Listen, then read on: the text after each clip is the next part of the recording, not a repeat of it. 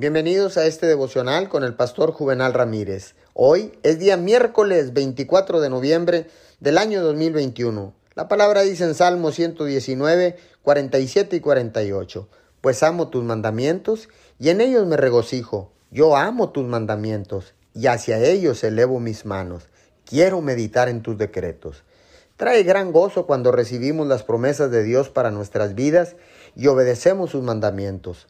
Cuando creemos en la palabra y obedecemos lo que el Espíritu Santo pone en nuestros corazones para hacer, estamos destinados a ser más que vencedores en la vida.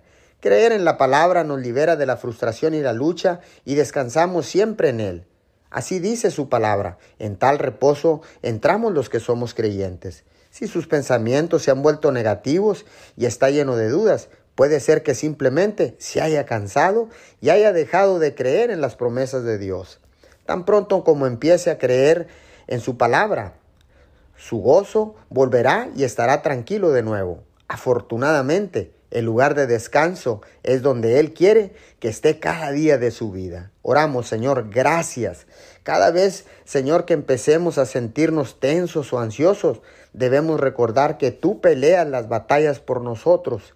Señor, mientras entro en el descanso a través de la fe, te doy gracias en el nombre de Jesús. Amén y amén.